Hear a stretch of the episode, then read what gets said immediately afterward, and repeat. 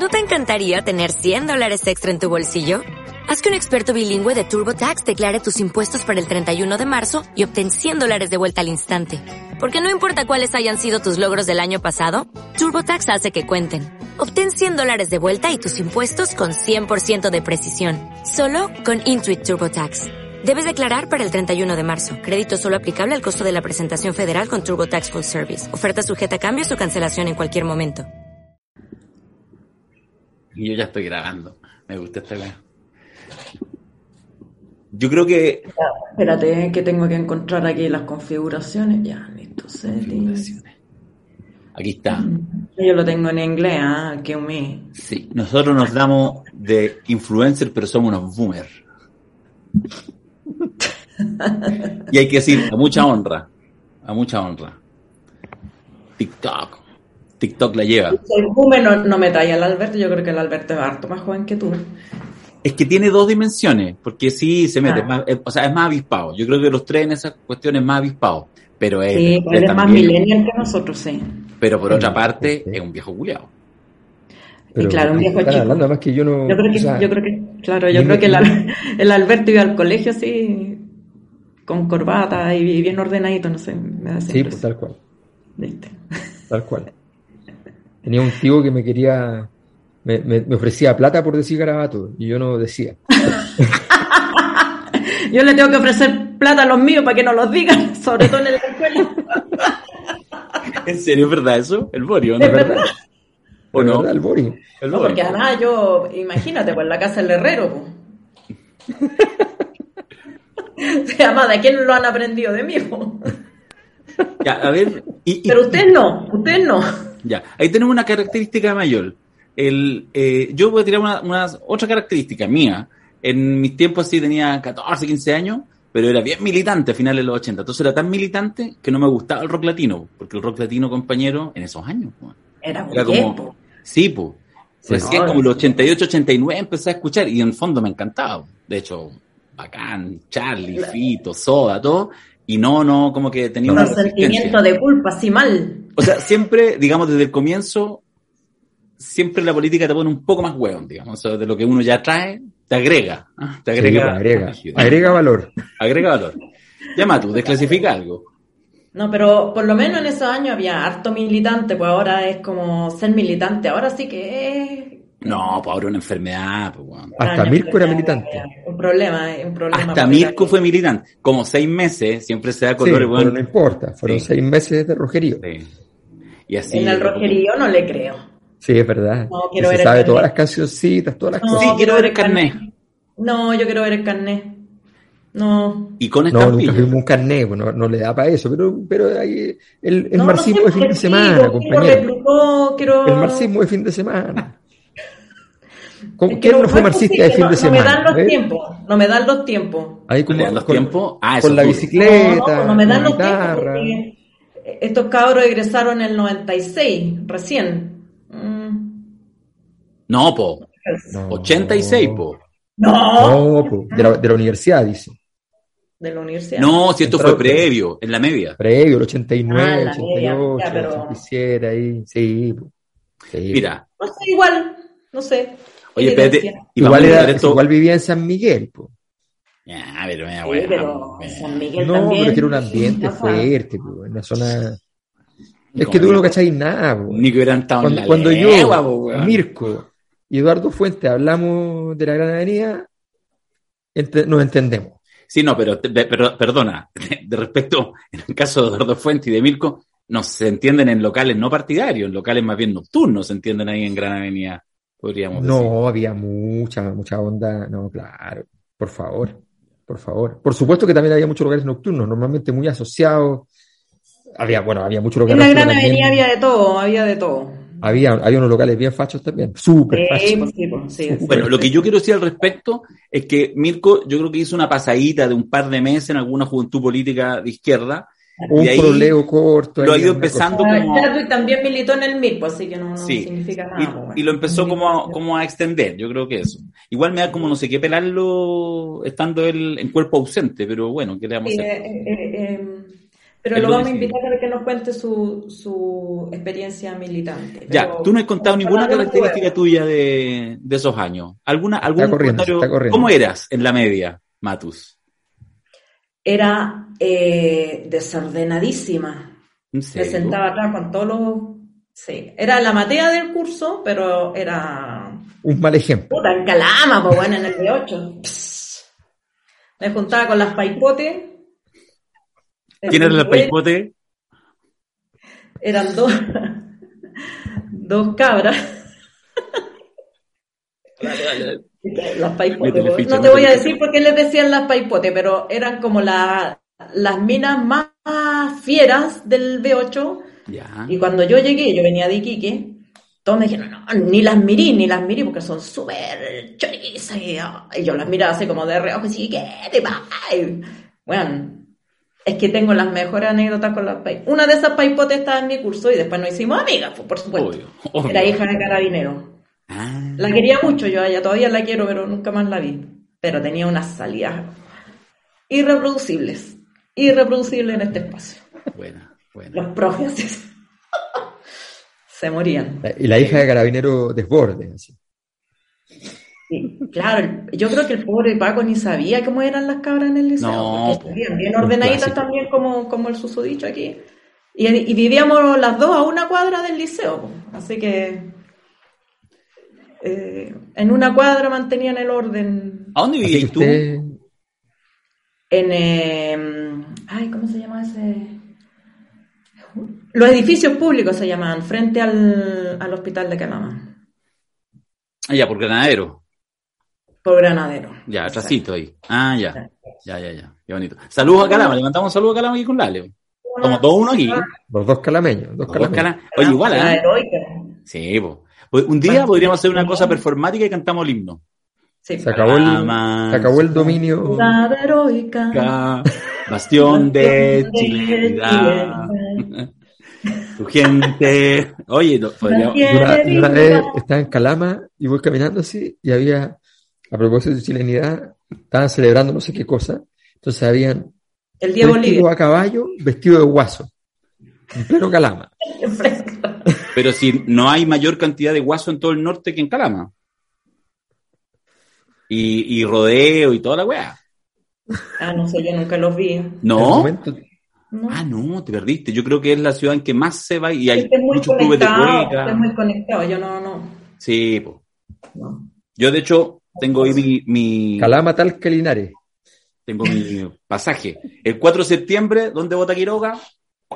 No sé si me cambiaron. Yo votaba en el Lesaeta. No sé si me cambiaron ahora el local, pero sigo Ay, votando en en el Calama. Besaeta, ella. No, La voto. Voto, Quiero agradecer al voto. CERVEL que me, me pusieron una- un, un- un recinto de votación en la esquina. ¿Dónde? ¿Ahora? ¿Qué? ¿En Valencia? No. ¿Sí? En Valencia. ¿Votáis en Ah, Valencia? Sí. Ah, pensé que tenía que viajar a Madrid, no sé dónde. A Barcelona se, se viajaba, pero no, pusieron un local aquí al lado de mi casa. Ah, qué bueno. Buscaron donde yo vivía y me pusieron un local. Así que le agradezco al CERVEL. eh, Sí, Los grandes amigos ahí, sin pelea ninguna. Sí. Gracias. Oye, no, ¿sabéis qué? Escuchemos primero al Jaime porque Sí, pues, tengo... ¿Ah? Ya está. Sí, escuchemos a Jaime porque además tenemos un podcast un poco más corto por múltiples razones. Desde mi perspectiva, porque estuve toda la semana de vacaciones, no sé ni lo que ha pasado, pero a ver si Jaime nos ayuda y ahí les comentamos.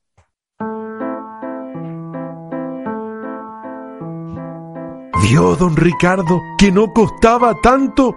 Llegó Michelle a su casa, dejó la cartera a un lado y se puso a tirar unas líneas con un primer apunte. Llegó el Boris con sus flores, lo recibió y según el presidente, ¿cómo contradecir a su excelencia? Hasta guitarrearon con la nueva trova. Luego que se fue la visita, siguió escribiendo y en un par de horas ya tenía la carta lista. ¿Y qué decía la carta? Apruebo. Simple y claro.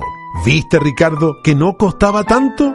Aquí comienza la cosa nostra. A solo cinco semanas del plebiscito. Imposible perdérselo. Cinco semanas del plebiscito. ¿Viste, Ricardo? Oye, que era fácil? ¿sin, sin ghostwriter? ¿Qué? Ah, ¿Sin ah, ghostwriter? sin Jorge Correa Sutil. Y ¿No le habrá escrito el mismo Jorge Correa Sutil haciendo el a lo, negocio mejor, completo? a lo mejor tiene una pyme. Son profesionales, son profesionales. Profesional. Oye, yo le tengo buena al, al Jorge Correa porque siempre fue una fuente muy derecha, así que Sí. Ah, No ya. puedo. Sí. no lo puedo Bueno, pero sí, uno tiene, uno tiene- uno nunca debe negar que tiene amigos delincuentes en cualquier plano. ¿ah? Yo, yo siempre digo, es una mis frases de cabecera. Yo tengo varios amigos delincuentes. Lo único que hago, y los quiero y los defiendo, no tengo problema, lo único que hago es no voy a tratar de salir a decir que son Estoy de acuerdo, claro. No, y que No, son, pero y que bueno. son grandes personas, que no sé qué, si son delincuentes. Digo, en el más amplio sentido de la palabra, y delincuentes políticos, hay No estamos de Correa delincuentes. Sutil. Sí, ¿no? claro, no, yo creo que, No. que la palabra es un poquito... Sí, poquito hablar un poquito para- fuerte. Eh, Bueno, digamos yo tengo que- amigos delincuentes, no sé usted, yo tengo amigos Yo delincuentes. tengo amigos delincuentes, pero, Pero- no cuento entre eso al Jorge Correa. Pero con Ah, Correa. es una persona con la que discrepo profundamente, es pero- sutil. No. Todavía no le he descubierto ningún delito a, a Jorge Correa, pero no, pero si va, No pero si va a ser un delincuente no es necesario hacer delitos, por los buenos delincuentes no hacen ni un delito. Alejandra. Por Dios. Delincuente eh, significa que ya, ya pasó por... Uno que, uno que está en el mundo de la asesoría, uno que está en el mundo de la No, pero lo asesoría, que, pasa lo que dice Darío en el fondo es que no lo ejecuta. Obviamente, si, Ah, claro. si la investigación crece y llega al autor intelectual, Claro, puede ser, llegará. puede ser. No Sí. lo descarto. Está, lo que pasa es que yo creo que la palabra delincuente está eh, subvalorado y está manchada, pero, o sea, nosotros somos de la, de la religión de Don Vito, por lo tanto tenemos una aproximación a la palabra cuando alguien ha- hace buenas jugadas y le resultan y minimiza los daños, es un gran tipo y puede ser un delincuente y bueno, en fin, y no hacer cosas ilegales, bueno, en fin, es una Yo le mandé la foto a, Darío desde Nápoles. Bueno, como yo soy ignorante sobre el tema de la cosa nostra, para mí, Este es el minuto en que me, me- me- que me agarra como la úlcera. claro, hay, hay delincuentes, claro que hay delincuentes de cuello blanco, pero, pero lo, el, el arte, la política no es delito. No, sí, está bien. Oh, ya te pusiste periodista, seamos rigurosos. Ya, bueno, ¿qué nos pareció la carta de Michelle? En forma, fondo, en todo lo anexo, o, o no, o le, o le puso color Jaime, en realidad no, no ni para comentarlo tanto, igual ya había dicho que iba a votar. ¿Cómo, cómo lo ven? Yo creo que aquí, o sea, a mí por lo menos me parece que en términos de cartas más, eh, cartas menos, lo que importa es eh, eh, las posiciones. Yo no creo tampoco que Ricardo Lagos tomó su posición por leer la constitución. Creo que son argumentos ex post. Yo creo que o te alineas con si es un plebiscito, pues estás en el rechazo, estás en el apruebo. Eh, es muy eh, difícil que una figura política de ese calibre se mantenga neutral.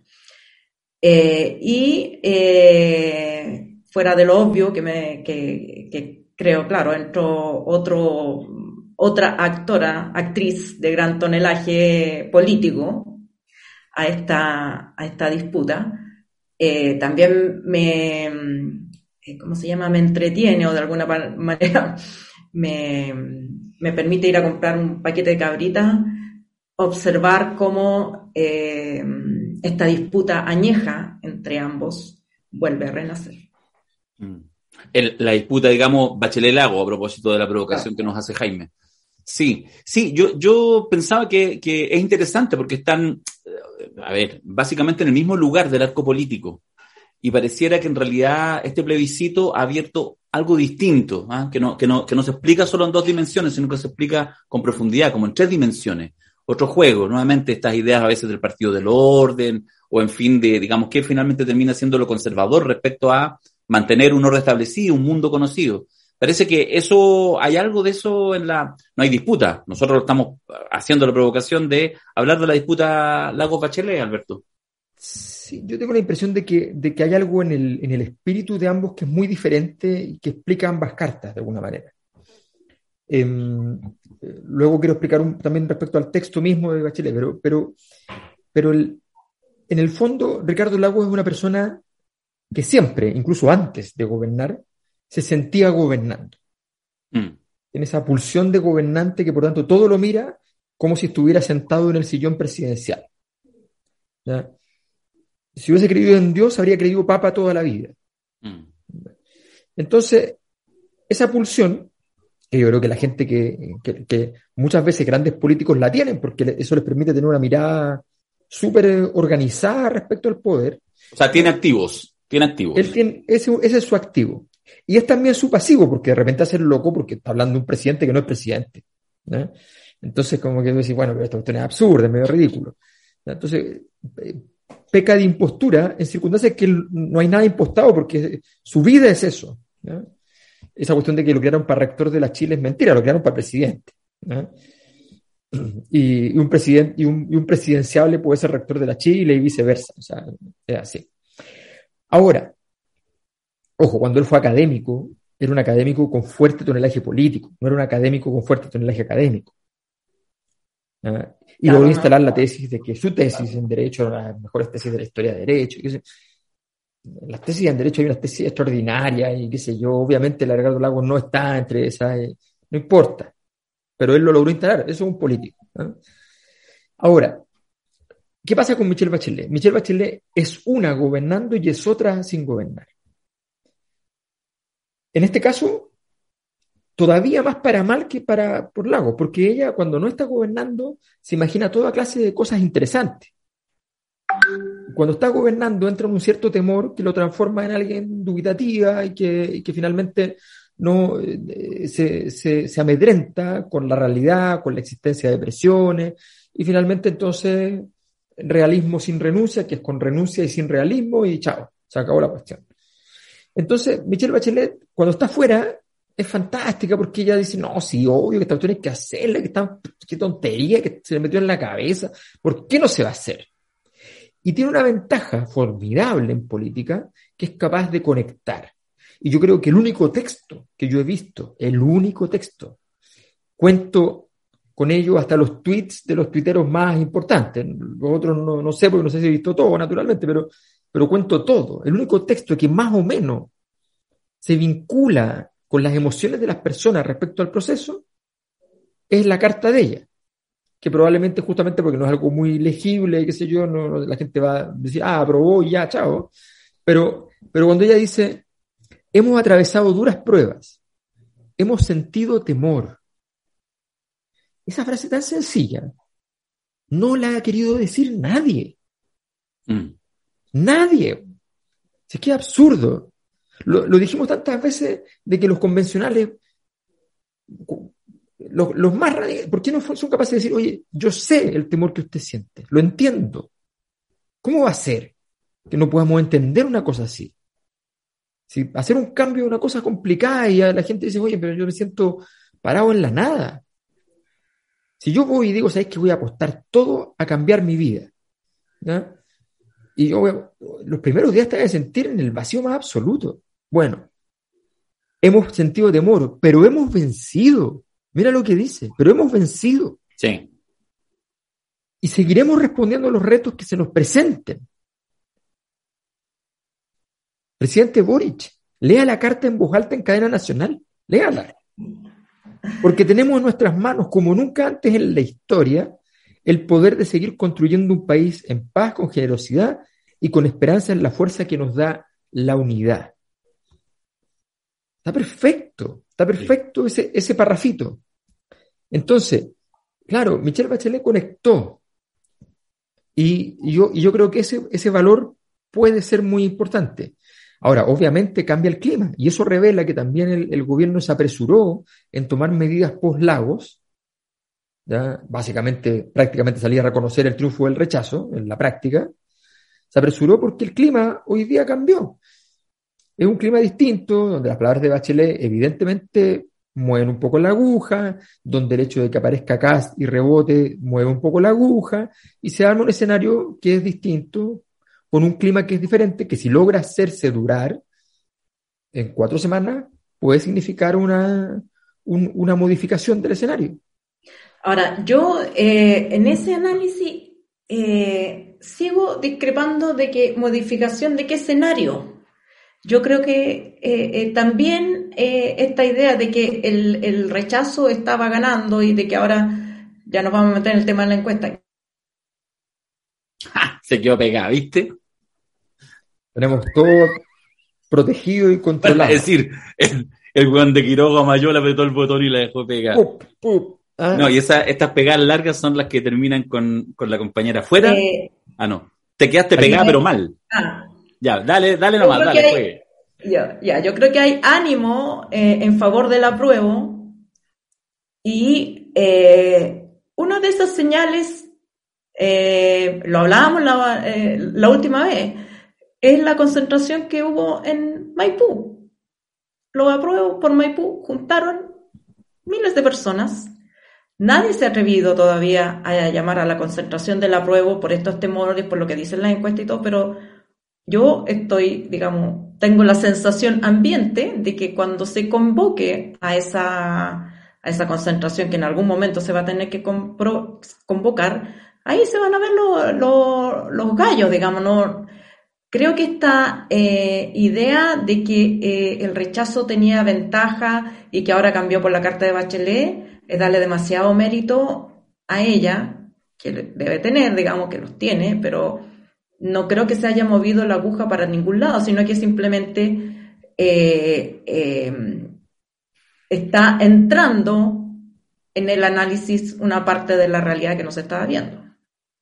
Yo, fíjate A ver, yo creo que, a eso- que- que- disculpa, Darío, Sí, dale. breve. yo creo que el tema del, o sea, lo que yo digo cambio de clima, me refiero a que, a que hay una, había un momento de derrotismo en el cual básicamente el gobierno dice, y todavía lo sigue haciendo, salgo a controlar. Claro, eh, otro es el análisis que hace el gobierno, que el gobierno se puso a la derecha de Bachelet. Pues, sí. Sí, Claro, bueno, sí. pero, pero no, pero el análisis del gobierno es que se va perdiendo el plebiscito y que hay que desmarcarse de él para no Claro. caer. En circunstancias que el análisis que debió hacer el gobierno es que pase lo que pase, hagan lo que hagan, son el plebiscito, son el apruebo y no hay nada que hacer. O sea, esa es una, tontería. O sea, pero, pero más allá de eso, Mm. más allá de eso, el, eh, Michelle Bachelet, lo que, lo, lo que importa, eh, cuando uno dice cambia el clima, lo que dice no es que, no es que era eh, ácido y luego es, es- es base, no.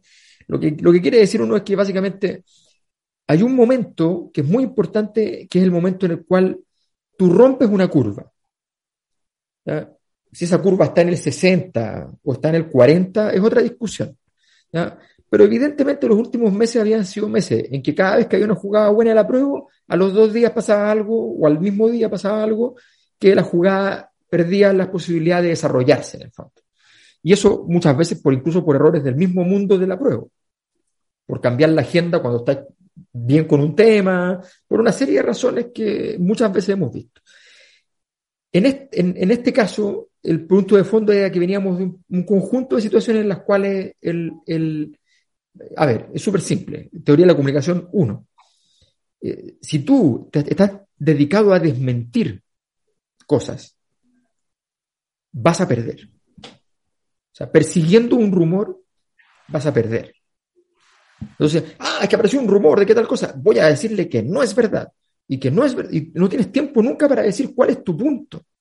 Estás jugando en la cancha del otro. Entonces, lle- llevamos un mes o más en que todo el tema es cómo desmontar cada fake news en particular. Y eso es una locura. Entonces, frente a eso, estamos, eh, llega a esto que de alguna manera como que mueve el, el panorama porque dice, ok, y la concentración es parte de ese escenario nuevo. La, reunión en Maipú, que efectivamente es parte de ese escenario nuevo donde muestra lo que hay que mostrar. Esperanza, potencia, vitalidad, vida. ¿ah? Está súper bien, efectivamente. Entonces, se suman dos, tres jugadas, se suma Bachelet, se suma la reunión, se suma un, un clima que empieza entonces eh, los errores de Cast, las jugadas de la derecha que no, se, no aguantaron la tentación dijeron, no, se lo van a llevar todos los concertas, vamos a buscarle la, vamos a buscar ropa y, salir, y salen rebotando. Bien, todo eso es un muy buen escenario, pero para eso hay que desarrollarlo. Efectivamente, la discusión es otra, si el 40 es 40, si el 60 es 60, si el 50 es 50, es una discusión que vamos a tener en, unos minutos, porque lo teníamos la, la la semana pasada la teníamos para conversar y la dejamos de lado, pero efectivamente esa es otra, otra discusión. Pero el punto, el punto de inflexión ocurre coincidente con la situación de Bachelet y, y el cambiar, aunque sea un puntito, pero con una curva que va así y moverla para allá, eso ya en sí mismo, cualitativamente, es muy importante. Sí, yo fíjate que en eso, déjame, a ver, está bien, cada uno pone sus puntos y los plantea y eso más permite incluso jugar y, y de hecho este espacio siempre es una conversación extendida con, con, miles de, amigos y amigas. Eh, pero yo, fíjate, Ale, tengo un problema porque yo creo que tú sí hay un ninguneo de los climas que no son una cosa objetiva, hay maneras de medirlo, pero ninguna medición en sí misma te permite establecer una, una realidad. Y por supuesto que son, y además que son climas eh, cambiantes, porque tiene que ver por dónde uno más se mueve, etcétera. Y por eso finalmente esos climas uno puede, llegan a las elecciones y uno verá ahí qué es lo que pasó realmente. Pero sabéis que yo no ningunearía el clima, porque me parece que eso es, o sea, nadie sabe antes de una elección cuál es el resultado de la elección. Entonces, desde esa perspectiva, uno podría sencillamente, como esto es pura subjetividad, entonces nunca ni comenta ni una cosa, sencillamente vamos, suponiendo que los ciudadanos y ciudadanas se informan, vamos y votan. Pero efectivamente, los climas y la construcción de climas y la manipulación de clima es clave. Entonces, eh, y eso no tiene que ver porque en el fondo pudiera ser que de repente, por ejemplo, cualquiera de nosotros, Alberto, yo u otro, de repente uno está de verdad imbuido en un lugar. Entonces todo el resto, el entorno dice, oye, parece que tú estás metido de verdad en un zapato chino, no es así, todos lo vemos muy distinto. Ah, bueno, de repente hay personas que están en un microclima, súper chiquitito, en realidad no están mirando. Pero la verdad es que una cosa es que yo creo que empieza a surgir una gran dosis de optimismo, de voluntarismo y todo. Pero el clima instalado, incluso en los sectores que, que, que aprueban, que, que, están por el apruebo, no estoy hablando de líderes, estoy hablando de la gente, de los ex compañeros de curso que están en el chat, de la gente que te encontráis, no sé qué, no es de una extrema optimismo, es de una extrema ganas. ¿ah? Pero yo diría que en eso, yo tendría ojo con ningunearlo, porque además justamente pareciera ser, con, con, tu comentario que entiendo, intenta como desmontar, yo creo, la manipulación ambiente que la hay. Yo creo que de hecho ahí podemos entrar justamente al tema incluso las encuestas, no de las encuestas, sino de la utilización de, la pregunta o del formato de la pregunta al periodismo periodístico, ¿cachai? Para, el fondo, versión notero, tratar de interpretar algo que evidentemente está trunco, que es lo que ha pasado con todas las encuestas que medían antes que hubiera texto, preguntando hace seis meses si ganaba la prueba o ganaba el rechazo, cuando no había nada, ¿cachai? Lo que había era una convención en un bello caos, citando a, a, a Zurita, eh, en pleno ejercicio. Pero, yo insisto, creo que el tema del clima es clave, no lo ningunearía bajo ni un punto. Y justamente uno podrá denunciar la construcción de clima, yo planteé hace algunas semanas atrás acá y lo planteado en varios espacios, que desde mi perspectiva, nunca antes en la historia de los últimos 30 años, y he seguido hasta las elecciones más ordinarias, eh, cualquier elección, cualquier espacio, estaba metido en política en 30 años, mirando con atención, 35 años, yo no había visto nunca, desde el plebiscito del 88, que es otro contexto de dictadura, un nivel de manipulación tan sofisticado y tan bien hecho como el de ahora. O sea, tiene que ver hasta con los afiches que tú ves pegados en la calle. Yo hoy día venía por Grecia, en el Estadio Nacional, el rostro de Stingo, ¿ah? Y donde decía algo así, esta frase que tiró Stingo, que lo sacaron de contexto, ah, esta no es tu platita, ¿ah? esa frase que tiró hace un par. Y entonces, o sea, ese afiche, esa lógica meme puesto en afiche, eso es estética frente amplio. O sea, llegaron hasta la cocina. La derecha tenía un nivel de sofisticación de guardar a los viejos vinagres todo lo que han podido, no siempre, casi se le escapa, como dice Alberto, en buena hora, pero los han tenido y lo que tienen son puros rostros no tradicionales de la derecha. Y entonces, más encima, hasta entendieron el humor. Entonces, lo que yo quiero decir es que eso genera cosas y uno se encuentra permanentemente. Yo fui el viernes, termino con esto, esta introducción un poco para pa, pa, hacernos cargo de la importancia del clima y justamente de las pequeñas cositas que han ido alterando, ¿ya? Como por ejemplo el acto de Maipú, ¿cachai? Yo creo que fue excelente, ¿cachai? Y creo que efectivamente tiene una capacidad multiplicadora tremenda. No asegura en sí mismo nada. Los actos no aseguran nada. Da lo mismo si juntaste 5.000, 10.000, 50.000 personas. Estaban los Iyapu y el comediante no sé cuánto. Y uno siempre tendrá la duda cuál es la motivación de la gente, pero no importa. Ese efecto reproducido en redes sociales, hecho TikTok, hecho imágenes, permite primero los propios salir de un apaleo. Si hace tres semanas atrás todas las posiciones de la prueba estaban tres, cuatro semanas atrás muy apaleadas. Desde mi perspectiva, nuevamente estamos discutiendo el clima, altamente subjetivo, pero yo creo que estaba. Yo, como te decía, fui el viernes a Rancagua, me invitaron a una charlita, eh, entonces se hizo en el paseo. Había unas 60 personas más o menos, había una convencional de allá, Loreto, no me recuerdo el apellido, perdón, eh, y ahí, y entonces pregunta, y bien organizadito, bien hecho como unas empanaditas veganas, y repartieron a la gente. Había convencido. Bueno, Y ahí toda la gente se te acercaba al comienzo y al final preguntando cuál oráculo a la cosa nuestra, pero con la cara de preocupación. Y recién también, yo te digo, en, en esa, en esa variopinta junta de gente, bien heterogénea, digamos, gente de la prueba, pero bien heterogénea igual, y todos con la misma percepción de, ya, parece que estamos empezando a salir del hoyo. O sea, yo creo que la energía que fue capaz el establishment, todo lo que tú queráis, de instalar energía negativa de dos personas discutiendo posiciones, convención constituyente, fue brutal. Y desde ese hoyo, con errores propios y con errores inventados, eh, recién se está saliendo. Y yo por eso creo que efectivamente la carta de Bachelet pone un punto. Eh, y tengo ahí una diferencia con Alberto, que ya la planteamos la semana pasada, eh, cuando Alberto plantea ahora, bueno, demuestra que se apuró la moneda, no, yo creo que no se apuró, yo creo que más bien lo, lo, encadeno en una percepción que, que, instaló, que ayudó a instalar Gabriel Boric en un minuto tirándole la pelota envenenadita a la derecha, igual los dejó ahí durante tres, cuatro días sin saber qué responder. Ah, ok, es discutible, pero lo planteo igual, y creo que esto va en la misma dirección, creo que mueve, ¿cachai? Le mueve un poco de entropía a la derecha. Así lo veo yo por lo menos. Eh, em, no es que yo crea que los climas no importan, sino que eh, eh, donde tú estás midiendo el clima eh, es, mi, es mi punto. Cuando se hizo la marcha del 8 de marzo, en el marzo del 2019,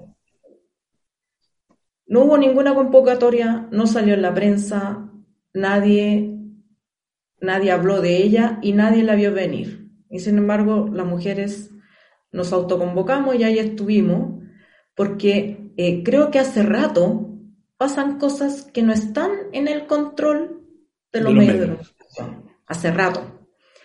Y para, y para una cierta audiencia, lo que diga o deje de decir Ricardo Lagos no tiene el peso de lo que hubiera dicho. Si Ricardo Lagos en 1988 llama a votar por el sí, sí creo que hubiera tenido un enorme impacto porque sí había gente con mucho miedo de votar no, ¿eh? y era un miedo relativamente justificado.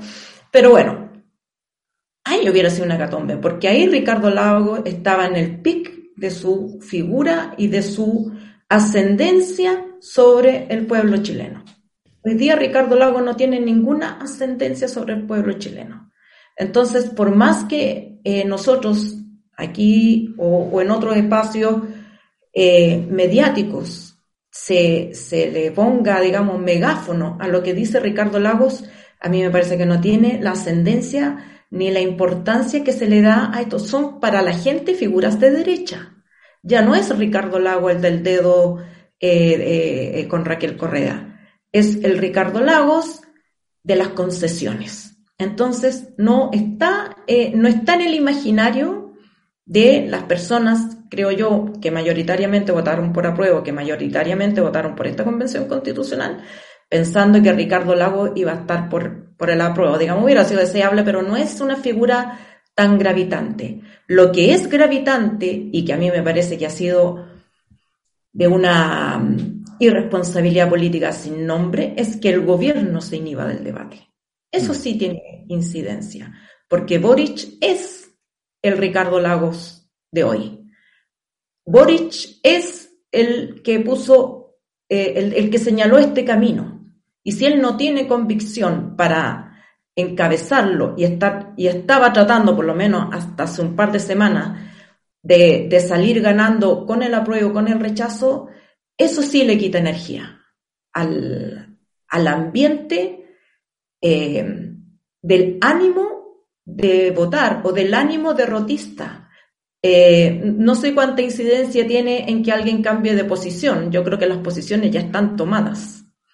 Pero eh, sí en el ánimo derrotista, en que la gente, alguna gente, aunque el voto sea obligatorio, no vaya a votar, no haga campaña, no haga las acciones políticas que hay que hacer para, para sentir que el apruebo puede ganar.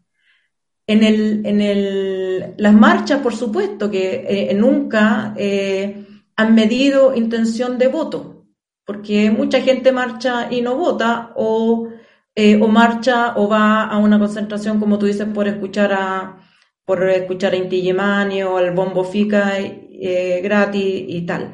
Pero creo que ese Chile también cambió hace rato. Creo que esas, esas como esas eh, desconfianza en que la gente va a cambiar radicalmente desde el 80% de aprobar un plebiscito para una nueva constitución, de un 80% para que esa nueva constitución la elija un, grupo de personas completamente ajenas a los partidos políticos, eh, porque aparece alguien como Ricardo Lago, como eh, Jimena Rincón o como no sé quién, que eso va a influir en ese cambio.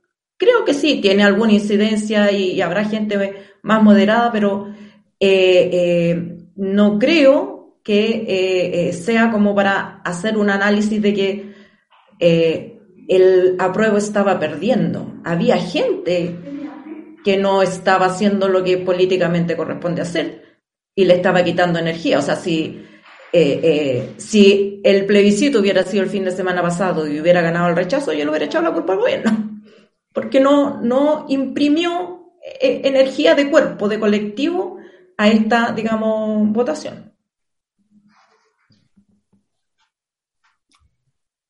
No, ah, son así. El... Yo, o sea, yo creo que está, yo estoy completamente de acuerdo que, a ver, si quiere entramos al tema encuesta. La encuestitis, la encuestitis, está de locura. No, no, sí, lo que pasa, a ver, yo, yo en eso soy súper claro. Eh, las encuestas eh, tienen muchas características. La mayor parte de la gente y los periodistas, por ejemplo, son obsesivos en preguntar respecto a las condiciones metodológicas y la mayor parte de las empresas y, e investigadores les inventan una ficha técnica que no es, que no es real en realidad. Entonces, porque, los, porque los periodistas creen que conocen el, el, problema de las muestras, que les enseñaron un par de cosas para entender cuándo la muestra es buena, la muestra es mala, cosas que no son verdad, digamos. Eh, porque las únicas muestras que uno puede, que pueden tener eso que llaman una ficha técnica, que tampoco se llama así técnicamente, Em, son aquellas muestras que son probabilísticas. Y una muestra probabilística te demora un mes en terreno, un mes y medio en terreno. Y en, momentos como este, hacer una, una, probabilística te va a salir la foto corrida, naturalmente, porque si está evolucionando en dos meses la elección, eh, y tú debes demorar un mes y medio, cuando termine la última semana, seguramente los, los datos que recopiles en la última semana son, son más reales que las primeras semanas, pero vas a tener que mostrarlos todos. Entonces, no tiene, no tiene sentido.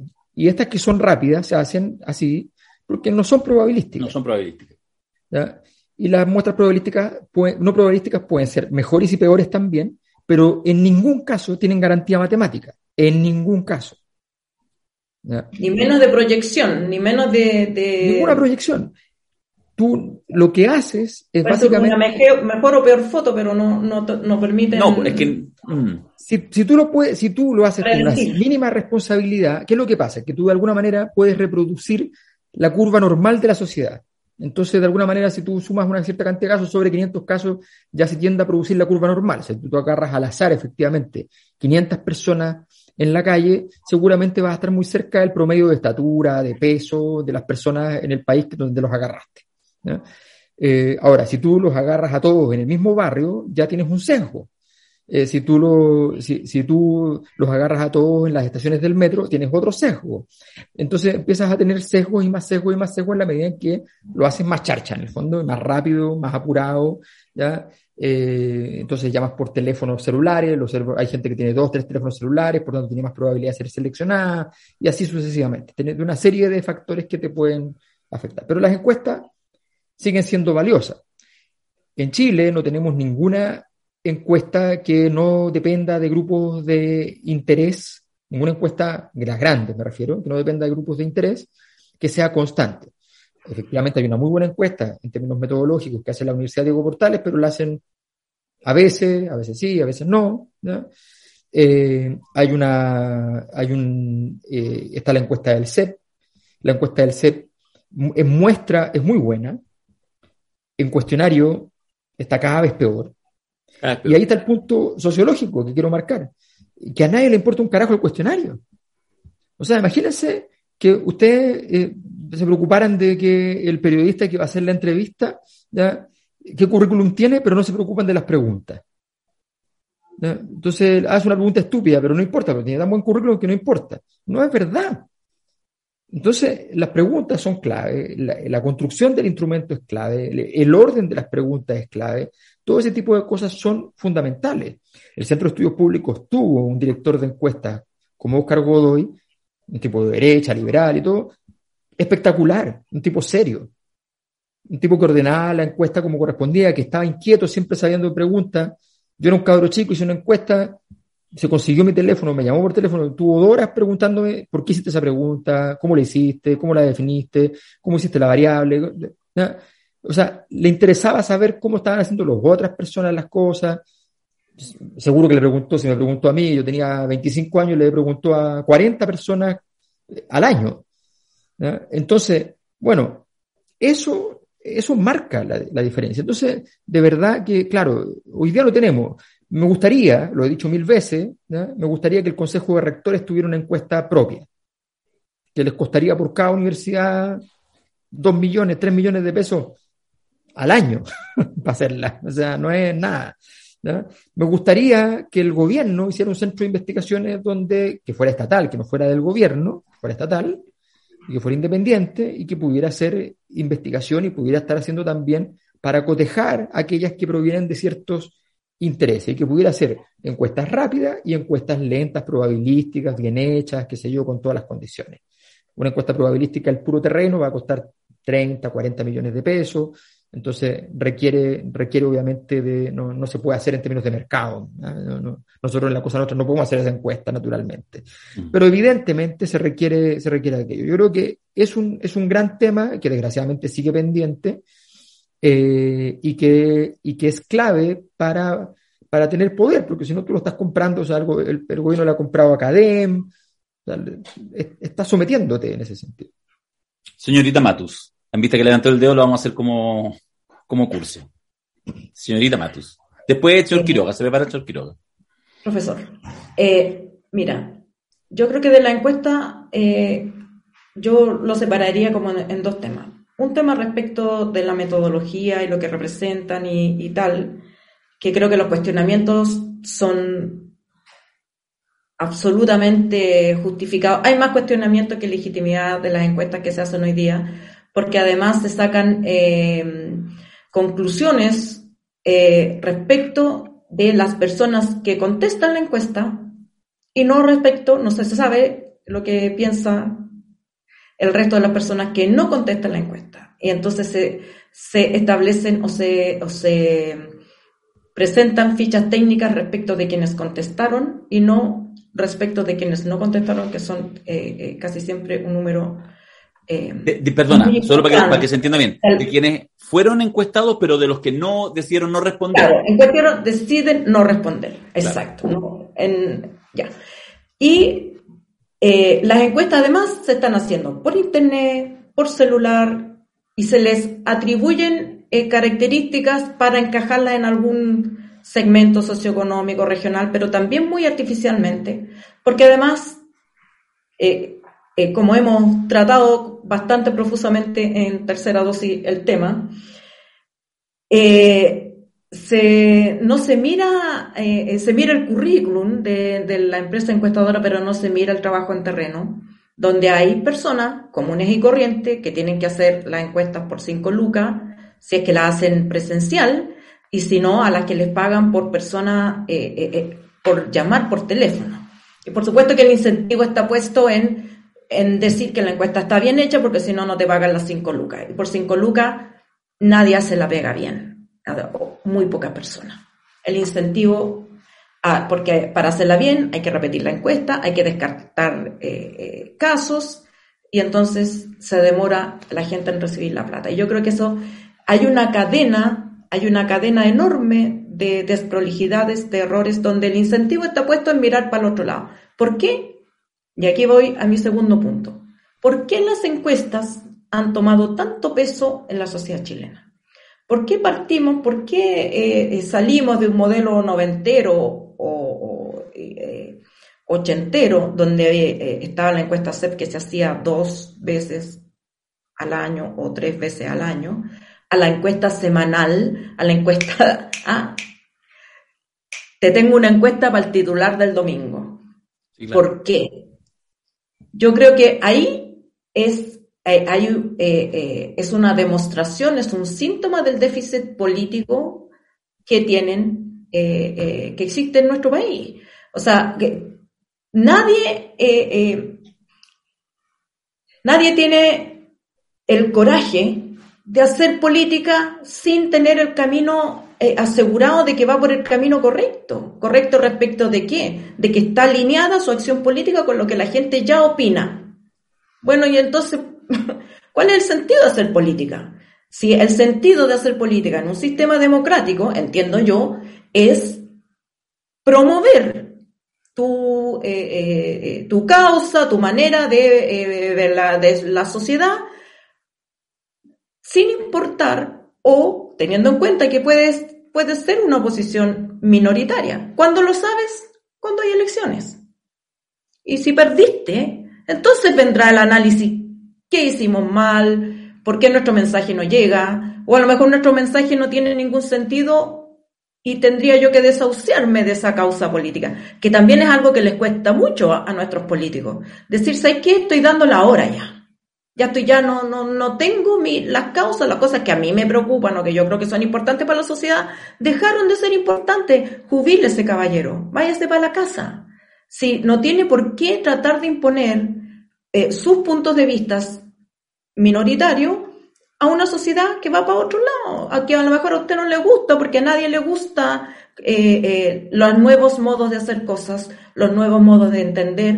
A nadie le gusta, o a muy pocas personas le gusta, a las mujeres eh, compartiendo espacios de poder con los hombres, o personas de personas que nunca estuvieron en la política. Entonces, hay que sacarse, digamos, esos corsés de que, chuta, la encuesta dice que tal cosa, entonces todos los periodistas, y, aquí también yo creo que los medios de comunicación eh, tienen medio culpa, los periodistas tienen miedo de poner en los medios de comunicación puntos de vista de confrontación. Si son puntos de vista controvertidos, ¿por qué no hay que ponerlos como controvertidos? Hay un jurado que está fuera, es la audiencia.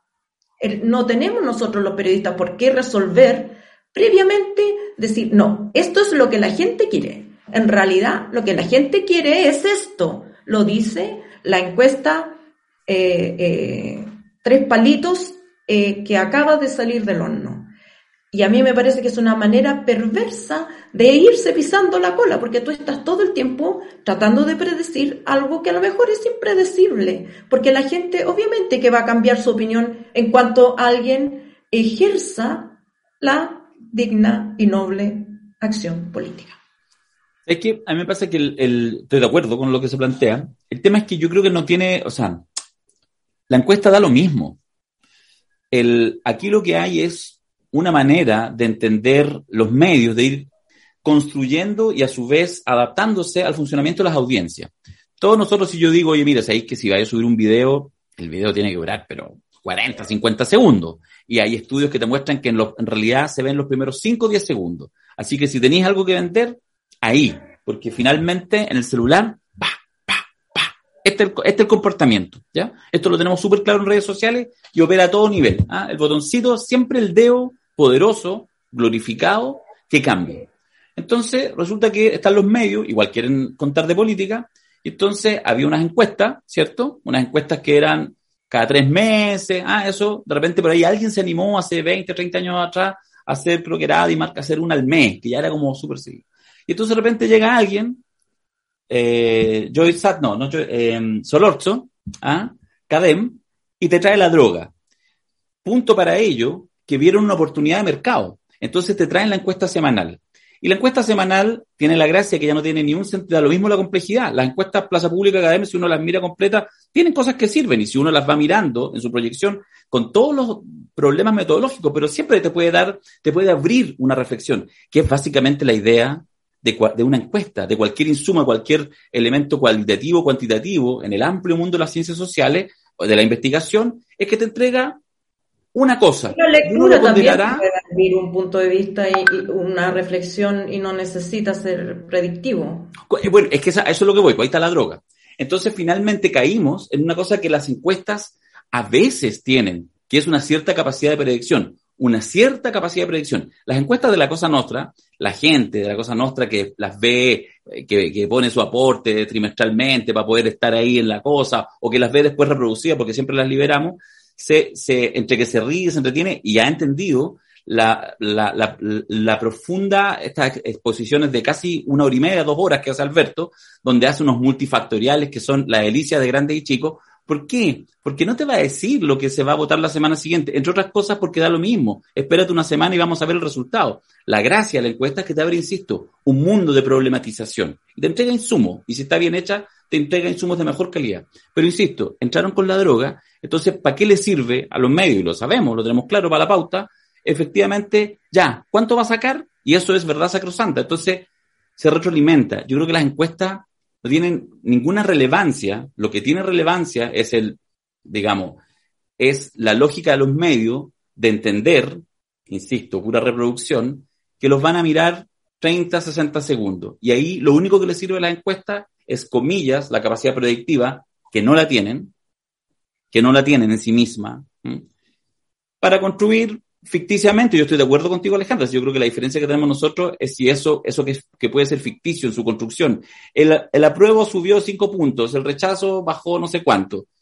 Eso, que puede ser una ficción, tenemos una pequeña diferencia en que yo digo que tiene una gran capacidad de crear realidad, incluso en quienes no ven esos medios, porque de alguna manera esa percepción se instala y de alguna manera baja. ¿ah? Pero bueno, pero es una discusión secundaria. Pero yo creo que eso es muy heavy porque, y por eso es que finalmente hoy en día las encuestas ya están un poco en el tacho de la basura y entramos nuevamente casi en lógica fake news, como le crees o no le crees, como si fuera un acto de fe y no un ejercicio metodológico que tiene un rol, pero que obviamente está absolutamente prostituido, si en eso yo no tengo duda. Y que en el fondo da lo mismo, creer o no creer. Eh, yo creo que para el ejercicio de la política debiera dar lo mismo, pero se gasta mucha plata en eso. Sí, Y yo creo que, eh, eh, y lo siento que haya ropa tendida, pero se gasta mucha plata eh, pública también en hacer encuestas.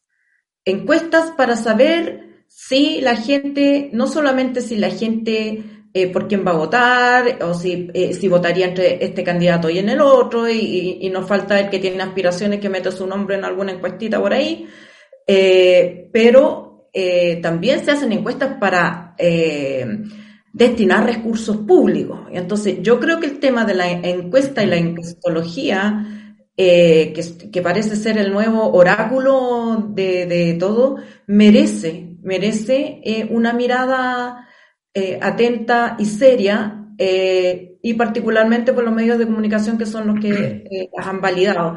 Muchas encuestas también se hacen porque tal encuestólogo está eh, participando en un concurso de mm, mercado libre, mercado público, no sé cómo se llama la cuestión Mercado público. mercado público y entonces necesita aparecer. ¿ah? Entonces se saca una encuesta debajo del bolsillo eh, autofinanciada para promoverse. Entonces, eh, veamos las cosas como son y digámoslas como son por su nombre. Y, y claro, alguien podrá usarlas de insumo si quiere, digamos, eh, eh, si no se atreve a decir, mira, yo creo que yo soy buen candidato, sino que trae una encuesta, no, no lo digo yo, lo dice la encuesta. ¿ah? Yo, Por supuesto. mis atributos. Y, a ver, Pero- eso es Pero así. ya, pero ya, no, no dejemos de ponerlas en ese No, lugar Es que que- pero, es inhibe, que, digamos, la, la acción política real. pero es que es la misma alfabetización, lo que, lo que tú dices requiere la misma alfabetización que lo que uno hace para distinguir a Daniel Matamala de Matías del Rey. O sea, requiere la misma alfabetización. Sí. Lo que pasa es que es importante lograr estar permanentemente haciéndola, eh, y porque esto no es algo obvio para las personas. La encuesta CADEM eh, es una encuesta de una, de las más grandes empresas de encuestas en Chile. Por tanto, para ellos eso es publicidad. Y esas empresas trabajan para empresas normalmente lideradas por directorios, normalmente, ¿qué digo? Completamente lideradas por directorios conservadores. Y por tanto, no les parece muy bien dar noticias negativas a esos directorios. Porque la gente con dinero, al igual que la gente sin dinero, digo esto con claridad, les gusta apoyar las cosas que les gustan y no las que hacen bien. Confirmar sus sesgos. Claro, que se digan sus sesgos. Ah, nosotros estamos en pleno los seminarios, decimos una cosa y aparece alguien y dice, ah, yo me voy a retirar de la suscripción de la cosa nuestra porque dije algo que no está de acuerdo. Cuando Interferencia publicó la cuestión sobre Boric, ah, se, se fue no sé cuánta gente. Ahora acaban de publicar una cuestión sobre, sobre el, que, el, que el, trato directo del, del, Ministerio de Secretaría General de la Presidencia fue con la, la imprenta de los Edwards. ¿ya? ¿Que se van a ir porque no están de acuerdo? ¿Que, que digan algo en contra del gobierno? Eso es lo que hace la gente de, de, de derecha. Entonces, lo que hacen es que finalmente Poner el incentivo en que les mientan, sí. Que ganan, ganan plata en eso. Mira, yo, traba, yo trabajé en, en, áreas de investigación, presté, me financié mi, mis estudios de doctorado haciendo estudios de mercado, y me pasó muchas veces que en el fondo el gerente te llama, te dice, oye, quiero hacer una encuesta, qué sé yo, y de repente tú te das cuenta que lo que te está pidiendo es que salga un resultado que le permita apoyarse en el directorio para poder decir que no es idea de él, sino que la encuesta lo avala. Cuando le queda claro que eso tú no lo vas a hacer, Va otro. perdón, pero este es textual, ¿no? se, se acaba el amor. Llama a Dimarc. O llamaba cuando yo, ¿no? llamaba a Dimarc. Porque aparentemente allí entendían mejor el subtexto que uno. ¿no? Entonces, eso es lo que pasa. Eso es lo que pasa. Cuando había gente, a mí me pasaba que me contrataba pura gente desesperada porque me decía, oye, yo he hecho 20 investigaciones, ninguna le apuntaba a nada, no sé qué hacer, ¿ya? Por favor, entonces yo decía, pásame las 20, déjame revisarlas para ver qué es lo que tenéis ahí, más o menos ya claro, y, investigar lo que no está claro. Entonces, pero se diseñaba en particular, porque si no, la cosa era una cosa absurda. Entonces, claro, son empresas que se dedican a eso, que venden millones de dólares millones de dólares al año, 50 millones de dólares, 30 millones de dólares, venden un montón de plata al año en, en estudios de a 5 millones de pesos de estudio. Uno estudio de costo un millón ocho, ¿ya? Eh, ya, listo. ¿ya? Y, la, y, te cobran la presentación extra si va el director del centro y te cobran, todo tiene, todo tiene un... Todo un, tiene su precio. Bueno, el punto de fondo es que hay que saber distinguir. Nosotros en la cosa nuestra no hacemos encuestas al mercado. Nosotros perdemos plata haciendo encuestas. ¿no? Nosotros nos gastamos la plata haciendo encuestas. No, no, no es una forma de publicitarnos para poder vender encuestas. Entonces, obviamente, no hay una intención comercial detrás de eso. Ah, podría haber una intención política porque tenemos una cierta visión. Bueno, la gente podrá juzgar a partir de los resultados. Nosotros, entre muchas empresas muy grandes que tienen millones de dólares, que venden, que son internacionales, que tienen de todo, nosotros en, el último ciclo de elecciones, desde el primer plebiscito hasta la fecha, en todas las elecciones, si uno suma las distancias respecto a los resultados finales, resulta que son, fuimos los más precisos de todos. Entonces, ya está. Somos, nosotros simplemente podemos decir, mire, nosotros hacemos lo mejor que podemos, ya está. Pues, pues nos puede salir mal. Sí, y eso pero, le puede pero, salir incluso a una perdona. Claro, pero, Pero- el punto es que independientemente de eso, está muy atada eh, la gestión política al resultado de las encuestas. Sí. Eh, y yo quiero eh, ha- hacer un... Yo también he, he leído esos estudios de que la gente solo está cinco segundos, que la gente no se queda, y son los mismos estudios que han llevado a los diarios a no profundizar nada y a, y a- y a repetir todos el mismo comunicado, empobreciendo todavía más la calidad de la información. Pero resulta que, digamos, por supuesto que mi, mi experiencia no es, no, no es predictiva de ningún comportamiento, pero a veces hay temas, hay contenidos donde la gente se queda más tiempo. Sí.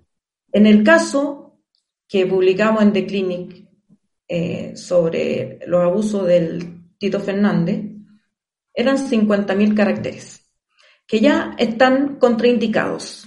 Eh, para un reportaje largo ya no te aguantan en ninguna parte más de 12.000. Pero ahí nos jugamos con la, con la Lore, no porque una encuesta nos dijera, no porque teníamos señales de mercado, no porque, sino que porque nuestro oficio periodístico nos decía que la historia se iba a leer. Y eh, porque ella, o sea, yo la escribí, pero ella la leyó, la leyó otra persona, entre nosotros dijimos, esta cuestión la gente la va a leer. Y, y está medido, la gente la leyó. Y se quedó mucho más tiempo con ese artículo del que se queda con otro. Entonces, a veces hay que mojarse el potito. Eso nomás digo. O sea, el gobierno podrá tener 20.000 encuestas que le pueden decir que el resultado va a ser esto, pero su obligación es mojarse el potito y decir, aunque perdamos, aunque perdamos, aunque yo no quede como la figura, no sé, clave anclaje el estadista del mundo mundial del siglo XXI, me voy a ir por aquí, porque eso es lo que le da sentido a, la, a mi participación en la política. Mm. Porque si no tengo algo por qué jugármela, eh, entonces, ¿en qué estamos? En un, en un eh, reality, en que, la, en que las decisiones y las posiciones se deciden por el estado de ánimo del momento de, estos, digamos, participantes, ah, pues te ponen en la silla acá o te ponen en la silla allá, y, tú vas moviéndote según, según ese parámetro, al final nada, ¿qué queda? Nada. Sí, no, o sea, completamente de acuerdo y yo creo que eso es parte, digamos, de, eh, sobre todo a veces de, incluso de aprovechar como oportunidad lo que puede ser una debilidad. Alguien podría decir, oye, pucha, este espacio, ojalá a veces nos han dicho, sobre todo al comienzo, pues yo creo que muchos lo entendieron, con la misma cosa nuestra. Pucha, ojalá estuvieran como en, otro espacio. Pero ¿para qué? Si te conectáis aquí, weón, gratis, por Spotify, por YouTube, y, uno puede construir un mundo en espacio. Ahora, lo que uno siempre dice, para eso necesitáis efectivamente toda una ecología, una comunidad que tenga convicción y que, y que cuando de repente logra hacer esto que dice Albert, un poco de, de, esta alfabetización, de esta capacidad de, de discernir, de discriminar, lo mejor de lo peor, bueno, entonces sea consistente. ¿ah? Mirko lo decía de manera medio comercial, pero en ese sentido tenía razón. El fondo ya, pues, si le gusta, póngase, pues, ¿cachai? Póngase con los espacios, eh, ponga a leer, compártalo en redes sociales y todo eso sirve, ¿cachai? Para que efectivamente entonces el ejemplo monstruoso de los 50.000 caracteres que nos señala Alejandra sea no solamente una vez al año, sino que sea más seguido y de a poco, porque no todos son audiencia en términos de número. También hay audiencia y capacidad de construir eh, mayor riqueza cualitativa de cierto análisis y eso le hace muy bien a la sociedad. imagínate en el momento que la esclavitud era la norma, que los, los liberacionistas hubieran dicho, chuta, no tengo una encuesta para saber si me pongo a favor eh, eh, de la dignidad humana o, mantengo el... Cada cual, por supuesto, habían intereses y habían eh, gente con distintos intereses defendiendo distintas causas, pero alguien tiene que jugársela aunque pierda, porque después va a venir, después se convierten las cosas en sentido común. Después, pero uno no puede estar todos los días midiéndose si, si te van a aplaudir o te van a patear. No, ese fue, ese, bueno, esa fue la, eh, la, el error gigantesco en términos políticos para él mismo, para Sebastián Piñera, que todo el día tomaba las decisiones a partir de esto. Entonces, efectivamente, ese, o sea, la política no se hace así, eso es evidente. Eso no tiene ninguna estrategia. Si alguien cree que siguiendo las encuestas está siendo súper estratégico, no, tiene, eh, eso, eso es un cerebro de maní, o sea, no tiene sentido. Y efectivamente yo creo que la complejización de cosas que son interesantes es algo que la gente agradece. Nosotros hemos hecho seminarios a veces de tres días, diez horas cada día, y la gente se queda y le encanta, termina y sigue hablando del tema y se queda ahí mismo. Y resulta que, yo, me acuerdo, la, la, columna, yo hice muchas columnas, el único lugar donde hice muchos años columnas fue en el mostrador. Y en el mostrador, la columna que más se leyó mía era, fue la más larga. Fue una columna que ahora la busqué para atrás, la encontré y tenía como 13.000 caracteres, que para columna es una especie de locura. Absurdo tenía seis páginas de Word, eh, y fue la más vista. De... Claro, es que a veces no se puede desarrollar la idea en 6.000 caracteres, pues no se puede, no se puede, y entonces uno tiene que hacer la apuesta, la voy a escribir de 13.000, y que la lea el que la lea.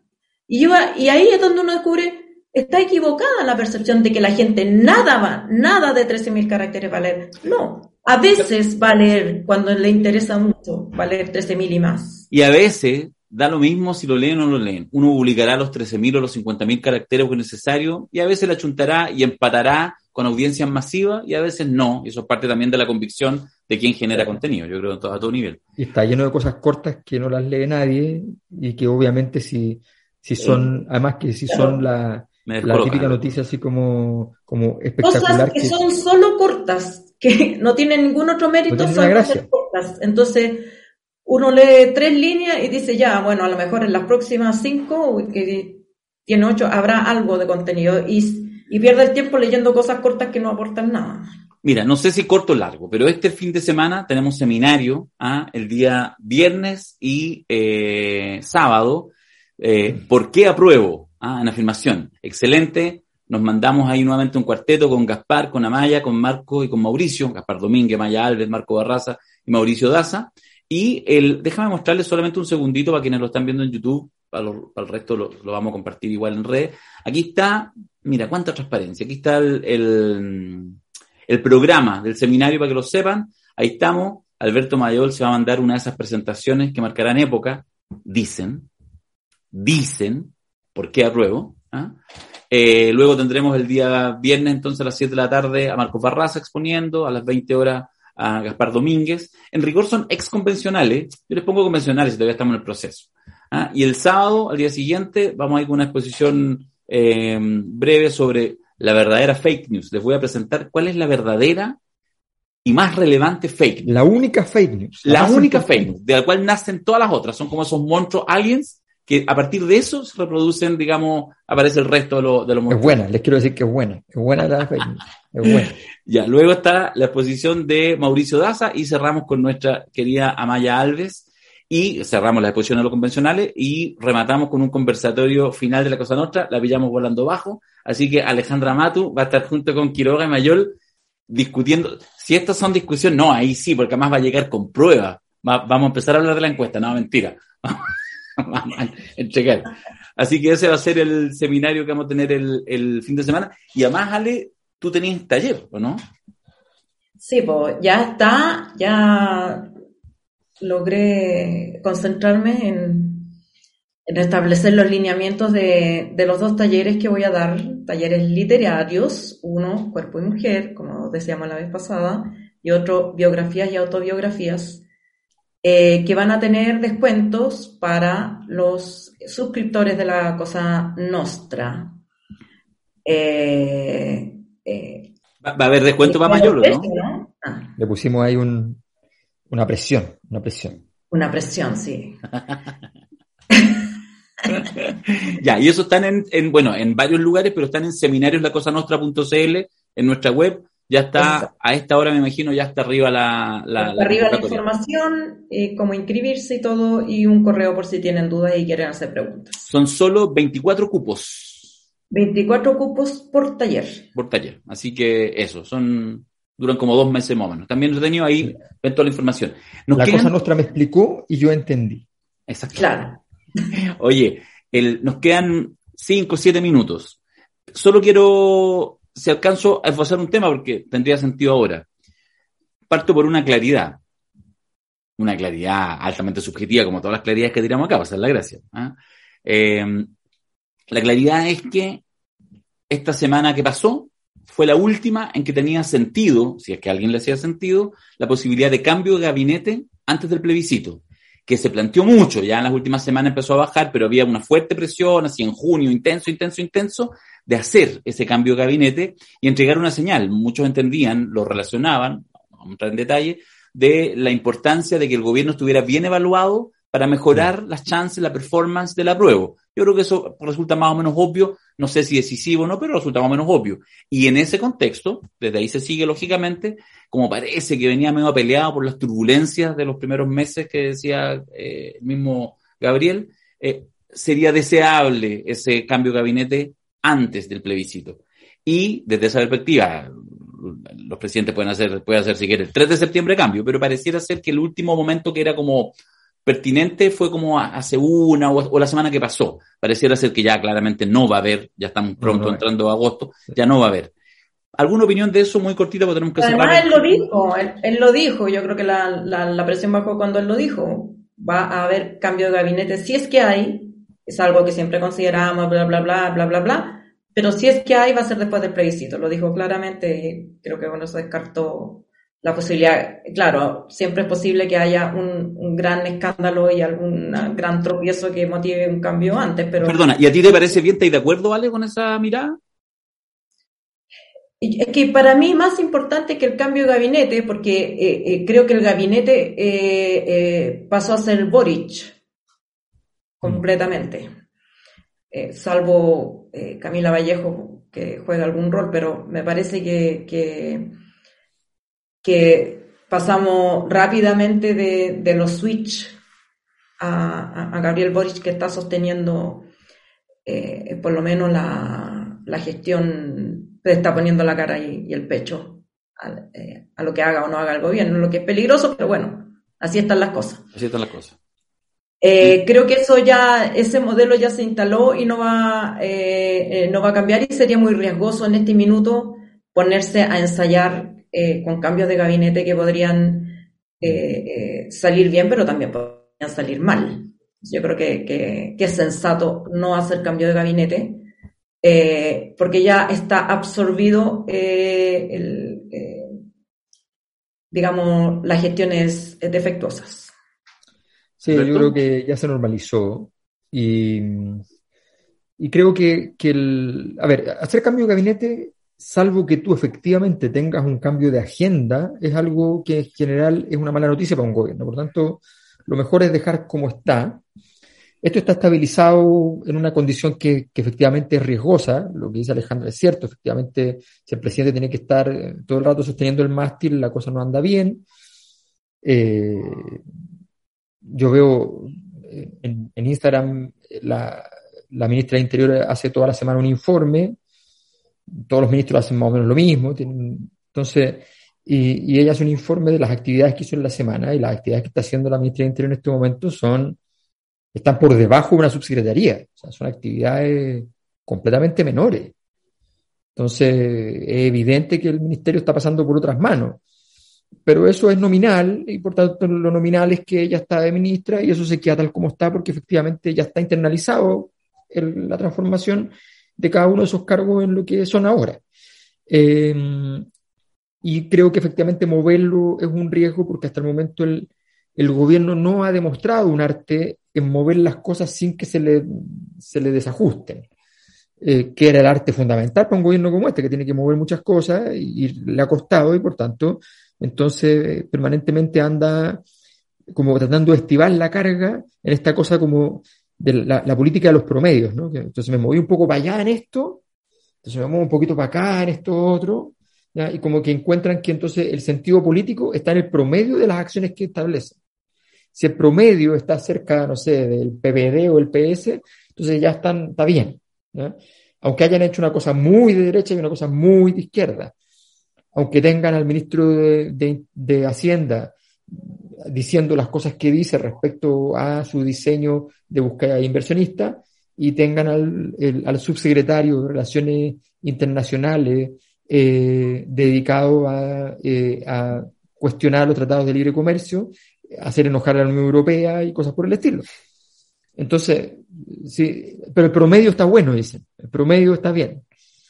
Bueno, la política no. la política, como diría, o cualquier cosa, como diría Nicanor, con los promedios una cosa que no, no, funciona mucho. Pero bueno, pero eso es lo que hay. Yo creo que está.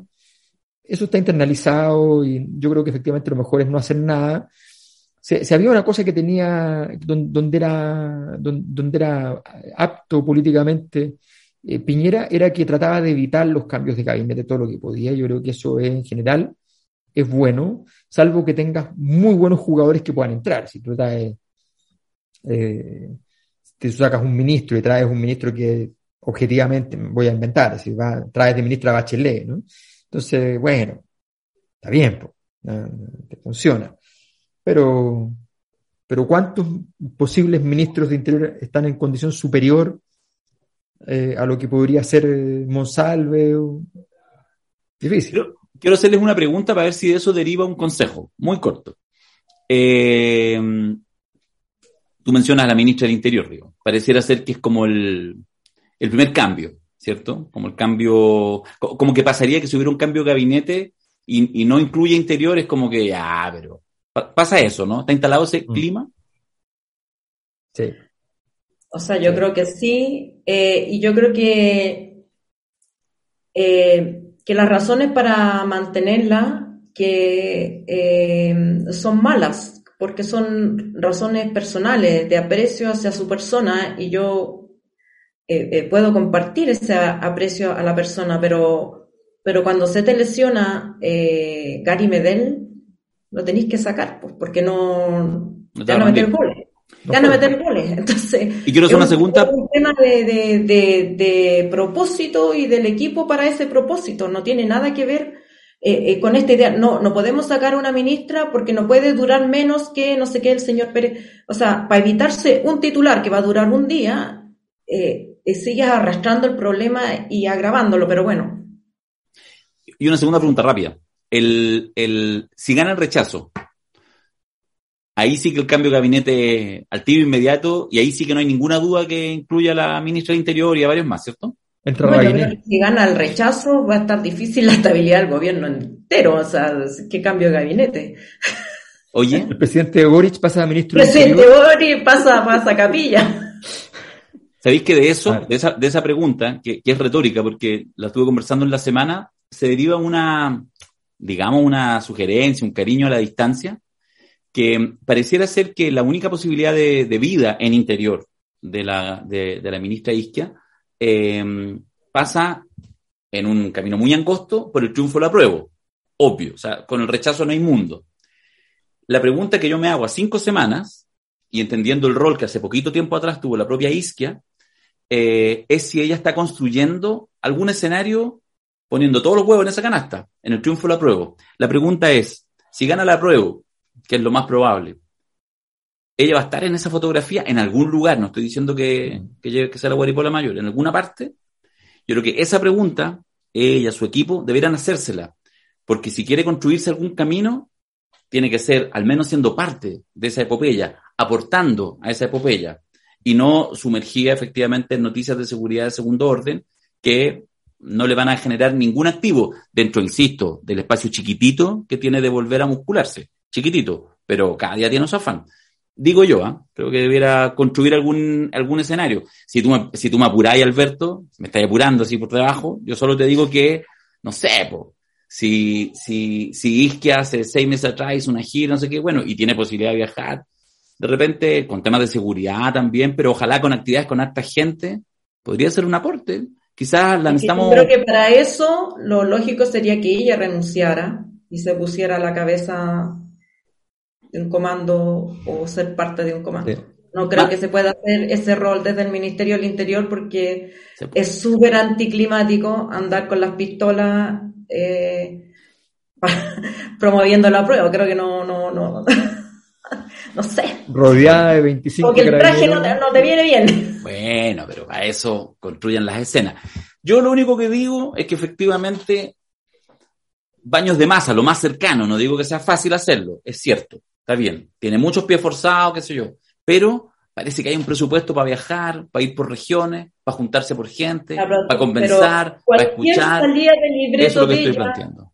cualquier salida del libreto de ella, participación de ella como ministra del Interior en un acto de la prueba, olvídate, ya, ya están, es- ya están eh, redactados los escritos para entrarlo a Contraloría. Es lo que O le sea, deben estar sugiriendo, no podría, perdona, no, le da, deben- no le da el ancho, no le da el ancho del cargo para esa Tiene razón, posición. No tiene le da. razón. Solo digo que le deben estar sugiriendo eso los mismos que saben que tiene fecha caducida. Solo digo eso, así que uno a veces tiene que construir en sí mismo. Ah, claro, pero de nuevo, a veces hay que tomar riesgo y si ella quiere, digamos, si, si ella se ve en ese camino, entonces tiene que salir del gobierno. Desde el Ministerio del Interior no lo puede hacer. Yo creo, no podría. Claro, es, muy- es- es- es mucho más interesante. Sí, Mi aporte es más importante estando en este momento defendiendo un proceso democrático como la nueva constitución que estar en el Ministerio del Interior ya en circunstancias que finalmente eh, para eso se requieren cambios como por ejemplo los que están establecidos en la, en- en la nueva O sea, no, constitución. si el re- ya- ahí está el comunicado, ¿viste? Ya está listo. Está listo el relato para salir. Está listo. Está- vamos, es coherente, es sensato. lo vamos a elaborar más y vamos, voy a partir con esto la próxima semana. ¿Ya? Un abrazo, nos vemos. Chao, hasta la próxima. Oye, espérate, espérate, espérate. ¿Qué? Yo sé que me tengo que ir al, yo me tengo que ir Sí, pues sí, por eso estoy terminando, ya. Sí, yo sé, pero, pero quiero decir solamente una cosa, porque dejamos como planteado el titular y creo que es importante que decir las cosas hasta el final, ¿ya? porque nos dejamos ya por la conversación, está bien, pero decir las cosas hasta el final. Cuando decimos que apoyen proyectos alternativos, decimos que apoyen proyectos alternativos. Ah, sí. cuando, cuando yo estoy viendo, me meto a, buscar algo y me, me aparece en Wikipedia que, oye, el 98% de la gente no aporta nada y el 2% son los únicos que aportan y qué sé yo, de, uno, se- uno le, le molesta y dice, oye, pero ¿por qué me estáis pidiendo? Y después pensáis y decís, bueno, pero esta cuestión de repente la uso y efectivamente ah, es un aporte y si está mal no me sirve, si está bien me sirve. Entonces, claro, eh, tiene sentido. Bueno, es importante. Yo el otro día leía un tweet, lo, cito, nosotros no tenemos ninguna, ni- ningún negocio, negocio con interferencia. ¿eh? Hemos hecho cosas juntos, hemos hecho cosas por separado, han hecho notas donde, eh, donde que a mí no me gustaban, ni me convenían, ni nada, nunca he hecho nada. Lo único que digo es, vi un tweet de, creo que era de Víctor Herrero, o era de interferencia, no me acuerdo claramente si era de él o era de institucional, donde decían, apóyennos, nosotros en este momento, en un- el último año Ah. hemos tenido seis juicios, Seis juicios. seis juicios, los hemos ganado todos, ¿ya? Pero esa- eso nos gastamos en abogados, ¿ya? Entonces, cuando a ti te presionan así, que es un truco muy norteamericano, ¿ya? Eh, tú te gastas la plata en abogado y no en producir investigación periodística. Mm. Si no tienes plata, si no te apoyan, no te, no te aportan, ¿ya? resulta que entonces tú eh, sencillamente te vas a terminar muriendo. Es tan simple como eso, para que se entienda cómo es el poder. La- Y a veces el aporte puede ser defensa pro bono, digamos, Exacto. También. también. Exacto, no, no, no todo es plata, a veces, claro. ¿Lago Bachelet sería como Godzilla contra King Kong? ¿O no? No, ¿Cuál sería la, la lucha ahí? ¿No? No, ¿No? no, no. Aliens contra. Aliens, no me acuerdo contra quién peleaba. ¿No? No hay una. ¿Cuál No, sería? yo No. creo que, que, que es la princesa Leia contra Darth Vader. ¡Oh!